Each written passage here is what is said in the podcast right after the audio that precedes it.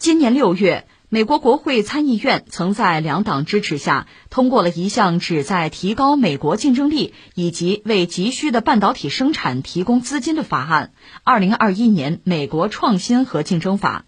然而，该法案目前在众议院陷入停滞状态，想要在明年之前正式成法，面临着艰难的挑战。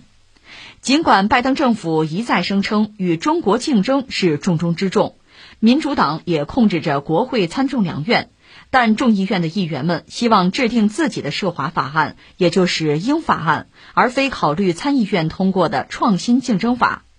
现在已经过去五个月时间，美国国会众议院还没有对自己的英法案进行投票，也没有通过创新竞争法。由于立法议程安排过于拥挤，想要在二零二一年通过该法的时间已经很少了。这条新闻讲的是美国的一个涉华的法案啊，搁浅这么一个事情。这个事儿首先说明什么呢？就说明美国的很多这个其实是对华强硬的势力，甚至反华的势力在疯狂内卷，他们自身也在陷入一个激烈的博弈和竞争之中。其实他向我们传递的是这样一个消息。呃，那我先扯两句别的，就是说今天今天全世界最为关注的消息肯定是中美元首的这个线上的会晤。呃，怎么说呢？一方面我们可以等一等，就看看这个会晤的结果啊，而且呃，这个结果公之于众之后，在全球范围内产生的影响，这需要一个时间，需要一个周期，我们可以等一等。另一方面，我们还是要说，这个判断是现在就可以做的啊，就是呃。两国元首的这次会晤，这个线上会晤本身呢，应该用一个词儿叫水到渠成，就是说，它显然是双方的关系行进到今天这个状态、这个阶段出现的一个结果，也是双方的工作人员做了大量工作铺垫最后的一个结果，就是说，呃，产生了一个适于两国元首会晤的这么一个相对良好的氛围。你比如说，在这个气候。这个关键问题让中美达成了共识，有一些很多一致的东西，甚至有共同的这个态度，这个以至于被某些人认为很意外，就中美在气候问题上能够达成共识、达成一致。另外，你看这个耶伦，美国的财长耶伦就在前两天呢，呃，接受他们自己的媒体采访的时候，就谈到，就因为美国国内通胀，呃，或者说这个物价太高，是不是考虑啊？我们就是拜登政府，我们已经在考虑，就是降低关税。因为特朗普不是跟中国打贸易战加关税吗？我们得降低关税。他已经做了这些铺垫，或者说这些事情已经通过啊吹风的方式吧，访谈的方式，个人的角色哈，已经在透露一些内容。就是在这样一些铺垫之后，双方的元首见面。那么你想，他们见面，他们谈的东西，这个肯定也是和很多工作人员拟定的啊，大概的方向啊，呃，能够达成的共识啊，已经等于说有了一个初步的。一个框架也好啊，呃，共识也好，有了这个东西，那双方见面才能够谈出一点内容来，大概是这个样子。但另一方面，我们也知道，就中美双方目前啊双方关系、大国关系啊，这个底色啊，基本盘并没有根本的变化。你看，美国在台湾问题上还在发出错误信号，另外呢，对中国的高科技企业依然在围剿，就是这些事情，我们看到美国的态度并没有根本性的变化。那所以，我们对双方的关系未来一段时间的发展，也应该有一个清醒的、理智的判断和认识。那然后我们说回到这则新闻，这则新闻就很有意思了。你看，呃，美国有很多政治人物啊，比如那个叫舒默的那著名的一个参议员嘛，他也是一个在涉华问题上，我们加个引号，多有思考，为美国的利益殚精竭虑这么一个政治人物。他曾经提出过一个实际上涉华的一个法案，叫什么呢？叫无限边界。无限边界呢？呃，与其说涉华，同时也算是对美国的创新能力，对美国在科技这个领域的就在全球的领导力，他要想办法捍卫。所以他有一个就叫无尽边界，呃，这么一个法案嘛。他是想什么呢？五年之内，要不砸上一千个亿美元哈？呃，就在一些基础的研究上，我们要想办法。另外再拿出一百亿了，在全国就全美国呀，搞一些创新中心啊，有这么一个想法。这个想法后来又进化，进化成什么呢？就是今天我们这个新闻里边的，呃，比较关键的这个内容，这个核心的目标，它属于创新领域的一个法案。叫创新竞争法案。因为舒默这个人呢，他是希望在全美吧，主要是两党啊，政治家能够达成共识啊，能够让美国的这种在科技领域的创新能力啊，在全球的这个经济和科技的这个领导力啊，不至于丧失，我们美国的地位能够得到捍卫。他希望跨党派，就大家达成共识。所以他这个思路从美国人的角度讲，其实是对的。所以他自己提出来这个这个法案，这个草案也不断的在进化。现在就强调我们要搞一个，就是在创新领域的一个东西。看两党能不能达成共识，而且呢，在参议院等于达成共识了，六月份就达成共识了。那么众议院你批不批呢？不批，拖到现在没戏。如果这个法案通过的话，大概有人算过是，一点二亿人民币，大概是这样一个额度的投入，就想办法提升美国在啊科技领域啊呃呃技术研发领域啊，在这个领域的能力。这是舒默他们想的办法，好几个人，还有杨啊几个几个人搞的，但是在。众议院搁浅了，那你说为什么？人家众议院自己想拿一个，就你们这个放在一边，我们另有一套。那么众议院想搞什么呢？这个东西叫鹰法案，鹰就是老鹰的鹰啊。鹰，你看在美国在西方有着特别独特的一个解释。你看什么叫鹰派啊？鹰派人物就是和那个歌，和平鸽的歌形成对应的一个东西，就比较强硬嘛。我们要拿出一个鹰法案了。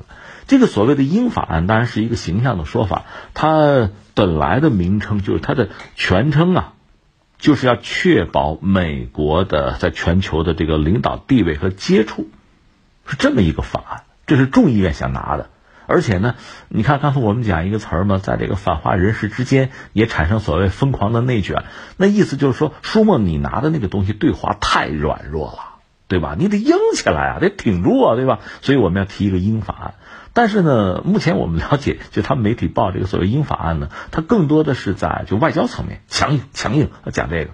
但真正的，你像舒默这个人，就是我们从我们这个角度看，他还是比较负责任、比较聪明的一个人，还是希望能够维持住美国在比如科技领域啊、创新能力啊，我这个核心的竞争力我有，我把钱砸在这儿，我这才能保证自己有强硬的底气嘛。那咱们都能理解，但是那帮众议院的老爷不理解，就是说我们在外交上强硬。我们要鹰啊，鹰派啊，要搞这个东西就很窄。那你想这个东西，显然你说在两党达成共识也不那么容易吧，对吧？所以现在等于说是在涉华、在反华这个问题上，其实美国国内的一些就所谓这个右派或者说是这个反华人士，其实也没有达成共识，各有各的一套。都想展示强硬，但是你强硬的底气在哪里？你的底牌是什么？你真为不要说为世界和平，你为美国人的福祉、为美国、美国的后代的利益，你认真的考量吗？其实没有，说到底还是为了眼前的选票，太过现实。啊，就这么一个状况。呃，说到现实，我想起美国一个非常著名的现实主义这个学派吧，呃，一个国际关系专家叫米尔斯海默，他前两天刚刚写了一篇文章，也在反思中美关系。但他，你看他那文章，你能给看乐了。他就说：“哎呀，我们美国对中国太好了，太好了，现在后悔了。”他说贩卖后悔药。他那个意思是什么呢？在苏联解体之后，美国应该马上对中国采用一种遏制和打压的战略，就是阻止中国的崛起。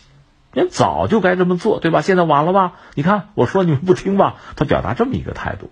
按照他那个说法，你比如说，呃，中国加入这个 WTO 世界贸易组织，就是呃这个事情，他认为就美国不应该啊，美国应该就更多的哈是阻止。而不是允许，他用的词儿是允许。我觉得这词儿本身就非常可笑了，因为你想，当时加入这个世界贸易组织，中国和美国之间的这个谈判是多么艰苦。美方那个那个巴尔舍夫斯基吧，那个也算铁娘子之类的这个人物吧，甚至到最后不谈了，不谈了，我在这在机场我要走了，都拿出这么个架势来。所以达成协议很不容易。为什么达成协议不容易呢？那就是美国在不断的提高要价嘛。从中国这个角度讲，我知道加入进去好处是不少的，但是如果你让我丧失太多，还不足以抵消我得到的那个好处的话，那我加入进去意义何在啊？所以这个谈判是非常艰苦的，更何况还不只是经贸领域有问题，在其他的两国关系，你看一九九九年意味着什么？当年呃，北约轰炸南联盟，就是美国那个 B 二轰炸机炸掉了中国驻南联盟的使馆，我们三个记者牺牲的。那就是一九九九年的事情。那么到了下半年，最后中美能达成协议。二零零一年，中国加入这个世贸组织，这确实是很不容易的事情。那米尔斯海默的意思说，如果没有美国的允许，甚至是恩赐吧，中国是加入不了 WTO 的。那我们觉得这个说法本身就很不负责任，很不实事求是了。恰恰是因为美国想在中国加入 WTO 这个问题上更多的要价，得到更多的好处，所以谈判才变得很艰难。如果你说你允许，那两个字我们就进去了，是那么容易吗？不是吗？那至于中国方面，也是要保住自己相当的利益和尊严，同时呢，又为未来赢取时间和空间，所以才很费周折。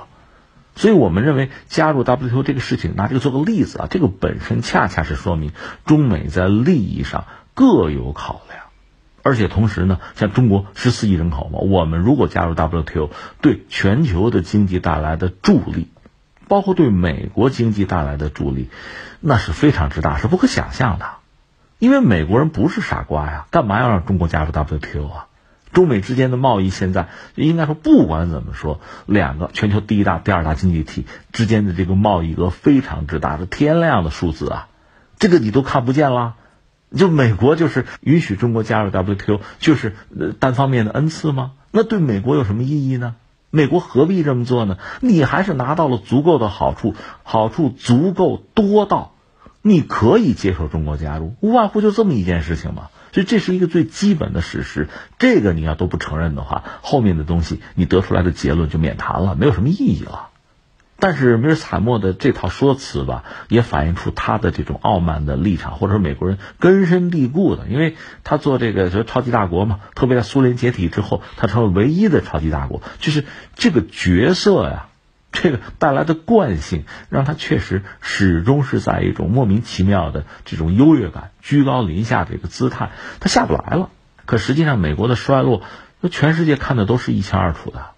不管是说你的经济总量在全球的经济总量里边这个比例不断的下滑，还是我们看到你从阿富汗灰溜溜的撤军，你看到你自己的这个位置在变化，那么你对全球的影响力在下降，而且你的声誉，你对盟友啊、盟国的那个保护的承诺，你是做不到的。实际情况就是如此。所以实际上我们说中美关系也好，两国元首见面也好，所有这一切吧，其实它的核心、它的根本。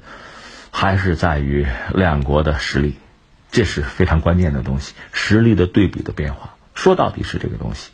那目前呢，美国还是希望通过遏制的方式，通过延缓中国崛起的方式来确保自己的某种所谓的特殊地位。那你保不住的时候，你就承认好了。